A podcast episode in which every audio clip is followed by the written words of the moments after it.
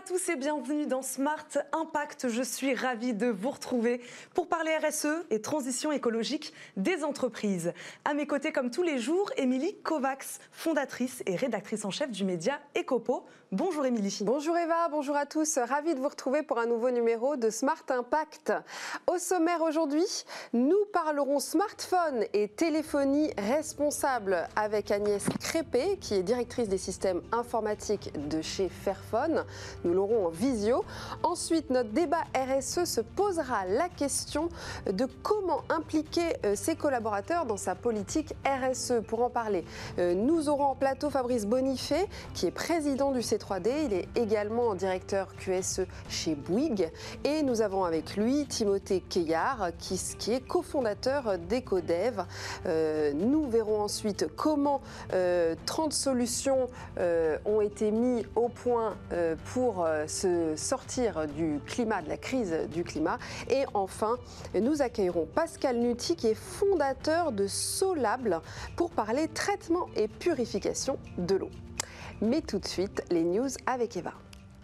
L'intégration ESG renforcée par la crise sanitaire. C'est ce que nous révèle la nouvelle étude BNP Paribas Asset Management en collaboration avec l'Institut Greenwich Associates. Les investisseurs sont en effet plus soucieux des critères sociaux et environnementaux quand il s'agit d'investir et particulièrement les critères sociaux, nous dit d'ailleurs ce rapport. Ils sont désormais considérés comme très importants par 70% des répondants, soit 20 points de plus qu'avant la crise. Crise du Covid-19 a clairement provoqué l'émergence des considérations sociales dans les prises de décision, a réagi Frédéric Jambon, directeur général de BNPP AM. Leur impact critique et positif sur la création de valeur à long terme est désormais largement reconnu, conclut-il. Une police de l'environnement va patrouiller dans les zones touristiques. Oui, pour préserver la nature, une campagne nationale a été lancée pour mobiliser une équipe de policiers. Ils seront cette fois au service de la nature en sillonnant les zones touristiques de toutes les régions françaises. À terre comme en mer, cette police de l'environnement sera déployée dans les zones de forte affluence partout en France. Les autorités ont décidé d'anticiper le mouvement des touristes en mobilisant quelques 1500 policiers. Cette équipe aura pour rôle de surveiller et protéger les habitats naturels fragiles durant toutes les vacances d'été afin de sensibiliser les visiteurs à la préservation de la biodiversité. Et enfin, on termine avec un nouveau festival, Agir pour le vivant. Il s'installe à Arles du 24 au 30 août. Un rendez-vous estival pour remettre le vivant au cœur des débats et rencontrer celles et ceux qui imaginent le monde de demain. Pour cette première édition, Agir pour le vivant consacre la journée du 27 août à celles et ceux qui accompagnent la transition écologique dans les entreprises et les territoires pour adopter des comportements durables dans le monde professionnel. Au programme de nombreux débats et tables rondes sur l'entreprise engagée ou encore le rôle de la finance dans la transition. Et c'est maintenant l'heure de notre invité du jour.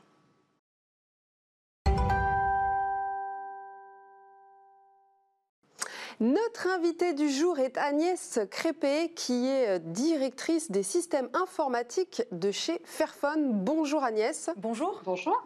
Alors, vous n'êtes pas en France, c'est pour ça qu'on vous a en, visio. Où est-ce que vous êtes Agnès? Alors, je suis à Amsterdam. Je suis au siège de Fairphone, qui est assez vide. Mais euh, voilà, je vous appelle d'Amsterdam aujourd'hui. Est-ce que vous pouvez nous présenter brièvement Fairphone, nous expliquer où est-ce que euh, en sont les, les, ventes, par exemple, recontextualiser oui, bien sûr. Donc Fairphone, c'est une entreprise qui a 8 ans aujourd'hui. Euh, j'insiste bien sur le fait que c'est une entreprise. Donc notre objectif, c'est d'être rentable aussi. Même si on a démarré, même si l'histoire de l'entreprise a démarré par une campagne de prise de conscience sur les, sur les minerais rares, qui sont très liés au conflit armé, notamment les minerais rares dans les téléphones. Et aujourd'hui, en fait, c'est une entreprise qui fabrique des téléphones d'une manière responsable. Et c'est, on est la seule entreprise au monde à faire ça. J'en suis assez fière.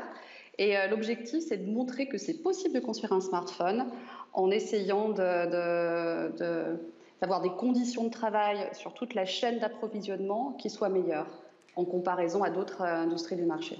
Comment vous arrivez justement, vous, à contrôler cette chaîne de production? Parce qu'il y a beaucoup d'éléments, beaucoup, beaucoup de minéraux qui sont utilisés pour la construction d'un téléphone. Comment vous, vous arrivez à contrôler toute cette chaîne? Alors, c'est un travail très minutieux. Aujourd'hui, on est à la troisième génération du téléphone. Donc, au départ, on s'est attaqué sur euh, certains minerais, on a démarré sur l'or, etc. Et plus on avance dans l'histoire de Fairphone, plus on essaye d'attaquer d'autres minerais. Il faut savoir qu'il y a à peu près 40-45 composants qui composent un téléphone. Donc, aujourd'hui, on se focalise uniquement sur 8. Ça paraît peu, mais c'est déjà énorme. Et euh, l'or, euh, voilà, l'or, le cobalt, l'étain, le tungstène, le lithium, les néodymes et le plastique.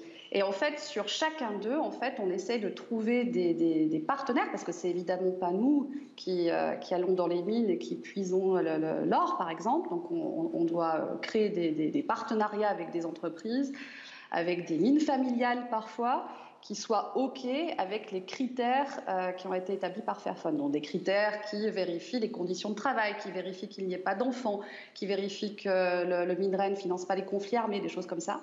Et donc évidemment, c'est très long. Mais l'objectif, c'est d'arriver à avoir plus de transparence dans la chaîne d'approvisionnement. Parce que ce qui est dingue, c'est qu'aujourd'hui, tout le monde a un téléphone dans la poche, mais personne ne sait comment c'est fabriqué. Et personne ne sait à quel point il y a des problématiques euh, environnementales et sociales. J'insiste bien sur le côté social aussi, hein, parce que quand on parle du travail d'enfant, euh, on touche à des, vraies problématiques sociétales. Justement, Agnès, euh, comment rendez-vous vos chaînes d'approvisionnement et de production transparentes? Alors, ce qu'on fait aujourd'hui, par exemple, on a, vous allez sur le site de Fairphone, vous pouvez euh, facilement trouver toute la liste des, entreprises avec lesquelles on travaille, toute la liste qui nous fournissent les composants électroniques. Et donc, comment on fait? Et ben, ça fait partie de nos critères de sélection des, euh, entreprises avec lesquelles on travaille. Donc vous allez euh, avoir euh, dans un rapport la liste, l'adresse, les contacts des, fournisseurs. Et ce qui est un petit peu plus compliqué, c'est l'usine avec laquelle on travaille qui assemble les téléphones, donc qui est en Chine. Là, on va encore un peu plus loin. C'est-à-dire qu'on a des employés Fairphone qui travaillent avec des employés de l'usine pour définir ce que peuvent être des bonnes conditions de travail. Parce qu'avec notre point de vue d'occidentaux, on pourrait dire que c'est uniquement euh, les salaires, ce qui est effectivement un point très important. En fait, c'est important que ce soit co-défini, en fait, ce qu'on appelle une bonne condition de travail. Donc, comment on fait? Eh ben, on pousse nos partenaires à nous ouvrir leurs portes et à travailler avec leurs employés. Donc, par exemple, on a des employés Fairphone qui travaillent avec dans notre usine en Chine pour euh, améliorer ce que les employés jugent étant des bonnes conditions de travail. Donc les dortoirs, les cantines, tout ça, ça fait partie du travail de Fairphone. Est-ce que cette transparence, c'est aussi pour influencer peut-être les autres acteurs du secteur de le, des smartphones et de, et de la téléphonie? C'est aussi pour influencer? Exactement. En fait, le but de Fairphone, c'est pas de vendre des Fairphones. Le but, c'est de changer. Le but de l'entreprise, c'est vraiment de changer l'industrie électronique. On veut montrer que c'est possible de construire un téléphone qui marche, qui soit rentable et qui soit faire. Et donc évidemment, et ça je trouve ça génial, on a euh, dans, notre, dans nos KPI, dans nos indicateurs de réussite interne, on n'a pas uniquement le fait d'être rentable, mais on a aussi une mesure qui consiste à vérifier combien d'entreprises nous suivent, combien de Philips, de Samsung, etc. sont prêts à euh, mettre de l'or équitable dans leur téléphone, des choses comme ça. Parce que pour nous, si personne nous suit, personne ne sert à rien. Donc l'objectif, c'est vraiment, euh, il est très ambitieux et je suis sûre qu'on va y arriver, c'est de, vraiment changer l'industrie. Toute l'industrie. Exactement. Donc aujourd'hui, on, a vendu, euh, donc le, dernier téléphone, c'est le Fairphone 3. Euh, il est sorti en août. de août à décembre, on a vendu 45 000 téléphones. Ça peut paraître peu, mais c'est déjà énorme.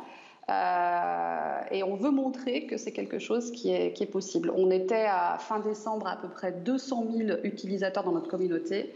Et euh, voilà, on, commence à être euh, un acteur qu'on remarque. Et ça, c'est quand même euh, très important et très stimulant, je dirais. Est-ce que la, raison d'être, j'allais dire, très engagé, très responsable dans la téléphonie, on, connaît hein, l'importance des smartphones aujourd'hui, tout le monde en a un sur, sur soi. Est-ce que, et je pense que tout le monde a envie d'avoir un, téléphone responsable, engagé, avec des matériaux engagés, dont on sait euh, euh, la, provenance.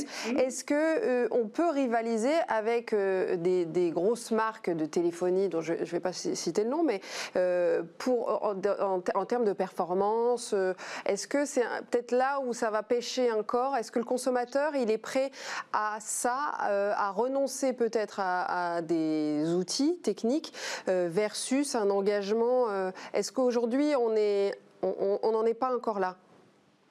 Alors, c'est une super bonne question. Et justement, je pense que le travail de Fairphone, c'est euh, pas uniquement de faire un téléphone de qualité qui fonctionne pour justement arriver à atteindre tout le monde, mais c'est aussi à changer les usages. Donc, à, à, impliquer plus l'utilisateur, plus le consommateur, et que afin que le consommateur devienne, devienne, un véritable membre de la communauté. Il y a quand même un truc génial chez Fairphone. Quand je suis arrivée, euh, ça fait deux ans que je travaille chez Fairphone, j'ai vraiment été euh, très surprise de l'implication des consommateurs.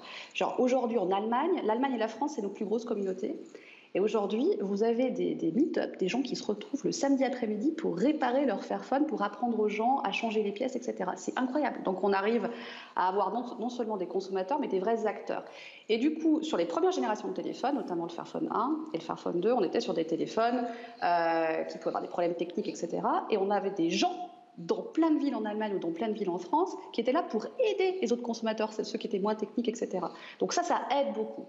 On est sur une génération aujourd'hui de Fairphone 3 qui marche, qui est de qualité euh, très bonne. Donc du coup, on, a, on pourrait avoir moins besoin de ces communautés, mais on essaie tout le temps de les nourrir parce que ça fait partie de la vie. Vous estimez à combien de temps la durée de vie du Fairphone? Alors, nous aujourd'hui, on s'engage à faire au moins des, mises à jour logicielles pendant 5 ans. Il faut savoir que l'empreinte écologique, le, coût CO2 d'un téléphone, ça vient à 70% de sa production. Donc si on peut produire moins, ça veut dire que euh, eh ben, c'est bien pour la planète. Donc en gros, ce qu'on veut, faire, c'est euh, d'allonger la durée de vie du téléphone à au moins 5 ans, voire 7 ans. Si vous l'allongez à 5 ans, vous réduisez de 30% euh, les émissions CO2. Et si vous l'allongez à 7 ans, vous réduisez de 45%. Donc notre objectif, c'est entre 5 et 7 ans. Au moins 5 ans pour les mises à jour logicielles, ce qui est du jamais vu hein, dans l'industrie Android. Nous, on est sur un téléphone Android et aucun acteur fait des mises à jour sur 5 ans. Il nous reste quelques secondes, Agnès. Euh, quels sont vos axes de développement pour les mois et les années à venir? Est-ce que c'est d'avoir justement encore plus de minéraux tracés? Euh, Est-ce que c'est arriver à 100% euh, de, de, recyclage, de renouvelables Quels sont vos objectifs? Donc l'objectif, c'est d'arriver à ce que 40% des matériaux qui composent le poids du téléphone soient fer. Euh, donc euh, presque la moitié. Ça, c'est un objectif euh, fort de Fairphone. Donc sur les, les, matériaux responsables, on a toujours notre objectif d'améliorer les conditions de travail sur toute la supply chain. On a aussi un fort objectif sur euh, la réutilisation des matériaux, sur euh, le recyclage des téléphones. Ça, c'est toujours partie, ça fait toujours partie de l'ADN de Fairphone. Et le dernier objectif, c'est d'arriver à améliorer encore sur les prochaines générations la partie modularité et long lasting design. Donc, arriver à, travailler sur les mises à jour logicielles également sur le long terme. Voilà. Merci beaucoup Agnès Crépet d'avoir été avec nous aujourd'hui. Merci de nous avoir parlé euh, de Fairphone. On va maintenant passer à la bonne pratique du jour.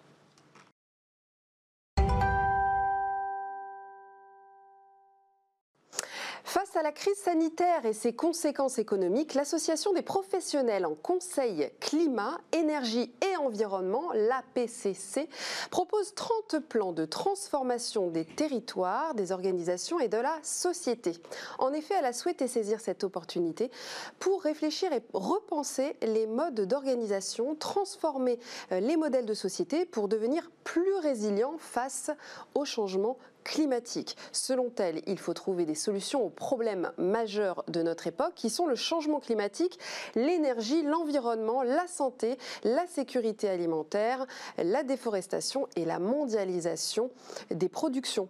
Or, ces problèmes ne peuvent être compris isolément. Selon l'APCC, ils sont systémiques, interconnectés et même interdépendants. Parmi les 30 solutions de son rapport, on trouve par exemple décliner la stratégie nationale bas carbone sous forme de guide méthodologique par secteur, mais aussi conditionner le versement de subventions et de prêts publics à la mise en œuvre d'un plan de transition euh, répondant aux objectifs de la SNBC, ou encore chaque année, évaluer et rendre compte du budget sous l'angle du plan de transformation grâce à une méthodologie comparable d'un territoire à l'autre. Des solutions à retrouver sur le site de l'association en accès libre. Merci beaucoup, Émilie. C'est maintenant l'heure de notre débat responsabilité sociétale et environnementale des entreprises.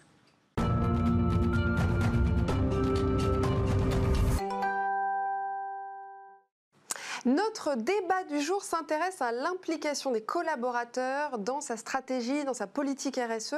Pour en parler, pardon, j'accueille sur le plateau Fabrice Bonifay, qui est directeur QSE chez Bouygues et directeur et développement durable. Et, euh, et, vous êtes également président du C3D. Merci Fabrice d'être avec nous. Et à côté de lui, en face de lui, nous avons Timothée Quelard, qui est cofondateur d'EcoDev. Bonjour et merci d'être avec nous tous les deux pour parler de ce sujet. Alors comment commencer, par où commencer hein, pour impliquer ses salariés dans sa stratégie RSE Fabrice, selon vous? Par quoi on commence? Il bah, faut déjà que le patron soit motivé, hein, parce que c'est difficile de motiver les collaborateurs si le patron ne l'est pas. Comme disait ma grand-mère, un escalier, ça se balaye par le haut. Hein. Donc, euh, s'il y a une vraie volonté d'agir, les collaborateurs ne peuvent qu'adhérer en fait à ce type d'approche, franchement, euh, surtout aujourd'hui avec ce qu'on sait, avec euh, le niveau d'urgence de, des mesures à prendre pour nous sauver nous-mêmes, au-delà de sauver la planète. Aujourd'hui, il n'y a pas de difficulté de mobiliser les collaborateurs sur ces sujets. Euh, parce que les gens ont compris, enfin une grande partie des gens ont compris pourquoi. Mm. Mais quand on a compris pourquoi, ça ne suffit pas pour agir. Mm. Il faut mettre en place un, plan d'action, définir une raison d'être de l'entreprise, modifier le modèle économique, changer le système de reconnaissance, changer le système de management, il faut tout changer. Donc tout le monde est pour le progrès mais contre le changement, donc euh, c'est compliqué. Par où commencer, selon vous? Pareil, par le dirigeant? Euh, bah, Clairement, euh, non, on, suit un baromètre depuis plusieurs années sur le sujet, effectivement, euh, de la perception des salariés sur leur employeur, sur la politique RSE, et on voit qu'effectivement, le, aux trois quarts, ils attendent que leurs dirigeants soient exemplaires. Donc ça, c'est un, vrai point d'entrée. Il y en a un autre qui est quand même essentiel, c'est la pédagogie, la sensibilisation ou l'éveil autour de ces thématiques, parce que euh, comme, vient de le dire Fabrice, c'est très judicieux. Il faut changer quasiment tout. Et, pour changer tout, il faut accepter euh, de vouloir changer. C'est la, base. Hein, ça paraît peut-être évident, mais c'est important de le dire. Et là, euh, si le constat n'est pas le même, et si la base de ce que c'est le changement n'est pas, on va dire, partagée par tous, on n'y arrive pas. Et là, on le voit sur le baromètre aussi qu'on suit il y a quelques années, on était à à, peine 10% des, salariés qui arrivaient à définir euh, ce qu'on ce que, ce qu'on peut appeler une politique RSE développement durable. Aujourd'hui, euh, c'est à peu près la moitié, donc on a mm. fortement progressé.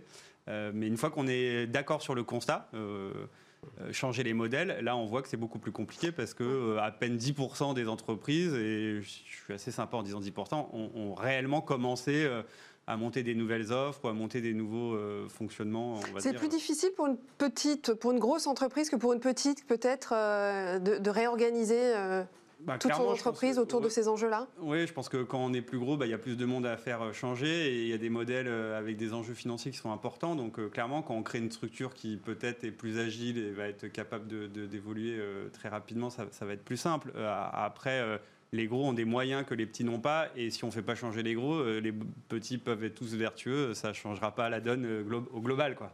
Mm. Euh, donc, donc chez Bouygues, par exemple, chez Bouygues, par exemple, ça a été plus compliqué du fait de la taille de l'entreprise?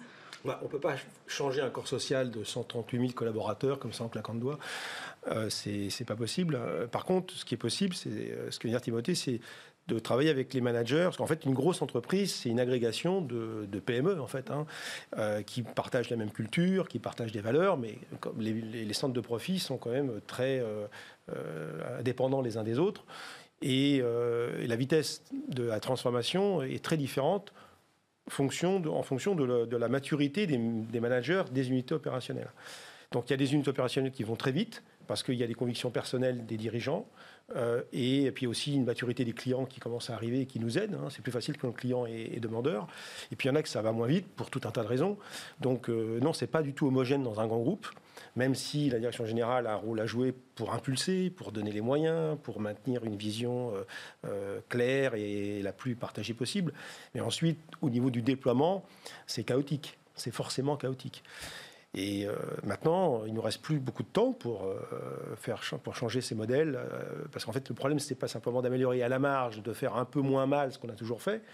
Ça, on peut considérer que ça fait dix ans qu'on essaye de faire moins mal. Maintenant, il faut vraiment faire autrement, en prenant véritablement en compte les enjeux de long terme, en s'inscrivant dans une stratégie de décarbonation, parce que ça, c'est la mère des batailles. On dit, voilà, il faut qu'on arrive à faire les mêmes résultats, mais en émettant deux fois moins de carbone d'ici dix ans. Et, ça, ça nécessite véritablement de tout changer, de tout changer. Mais est-ce qu'on est encore en phase de sensibilisation? Non, ça y est, on l'a passé, on est en phase d'action là? Oui, enfin, je pense que maintenant, ça va être compliqué pour les entreprises les moins sincères de continuer de faire semblant. Quoi. Il y a eu beaucoup de greenwashing au début des démarches, et maintenant, il y a de plus en plus de, censeurs et de parties prenantes qui savent décrypter euh, le blabla euh, de ceux qui passent véritablement à l'acte, parce qu'on sent que les entreprises sont sincères dès lors qu'elles mettent en place des offres alternatives visibles et puis dès lors qu'elles publient aussi euh, des engagements mesurables et quantifiables, et aussi qu'elles euh, indiquent leur niveau d'investissement. Parce qu'en fait, dis-moi combien tu investis, je te dirai comment tu es sincère. Hein. Donc, euh, à partir de là, de plus en plus de parties prenantes arrivent à décrypter assez facilement le niveau de sincérité des entreprises.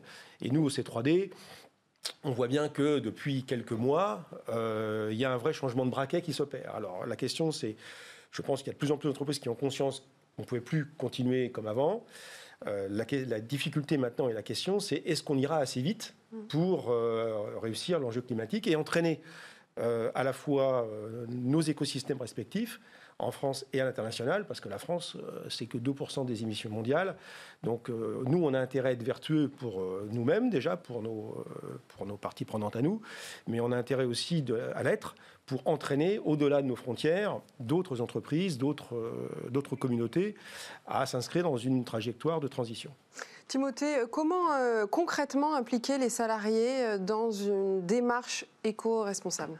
Alors, bah, comment C'est tout un chantier. Hein. il, y a, beaucoup de, canaux et de moyens finalement de les embarquer. En tout cas, ce qu'on voit, c'est que l'attente est très forte pour les trois quarts, vraiment de, travailler sur la sensibilisation, l'éveil a déjà des formations. Euh, peu sont finalement bien formés. Euh, je n'ai plus les chiffres en tête, mais globalement, à peu près un salarié sur deux doit être formé euh, sur les deux dernières années, de l'ordre d'une journée au grand maximum sur ces sujets de RSE. Donc on est vraiment sur des, micro-formations, là où il y a des attentes beaucoup plus fortes.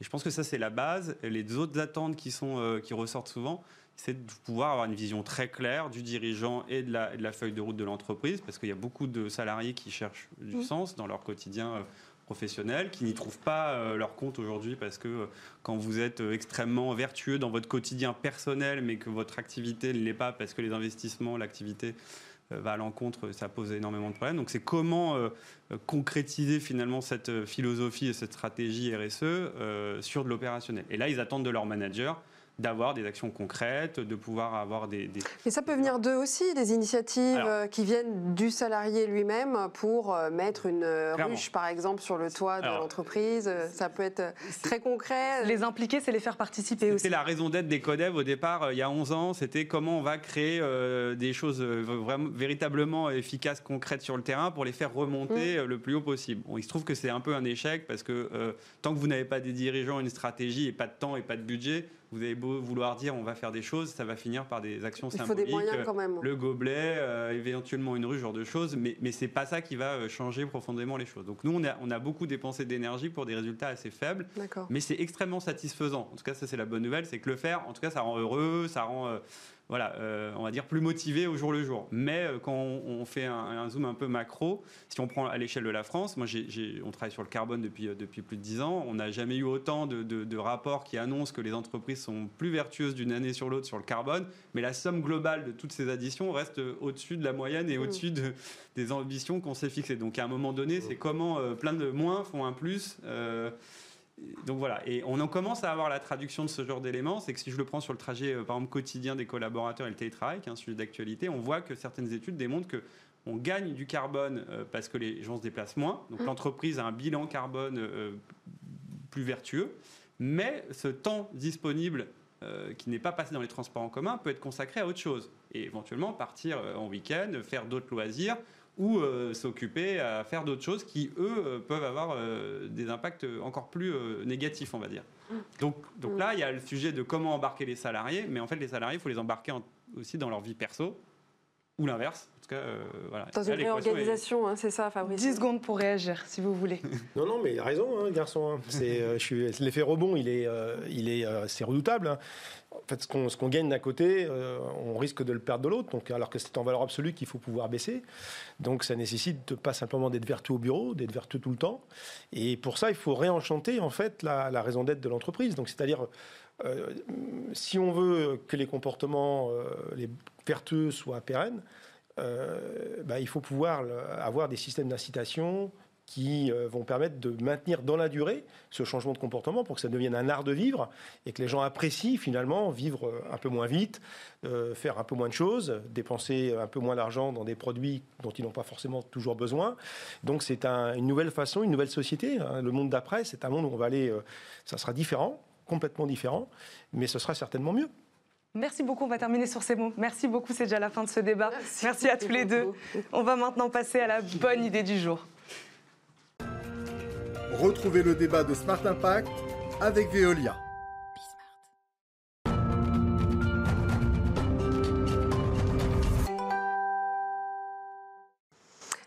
Notre bonne idée du jour est celle de Pascal Nuti, qui est le cofondateur de lavi.bio. Bonjour. Bonjour. Merci euh, d'être avec nous. Est-ce que vous pouvez nous, nous présenter euh, la vie Bonjour, bien sûr, avec plaisir.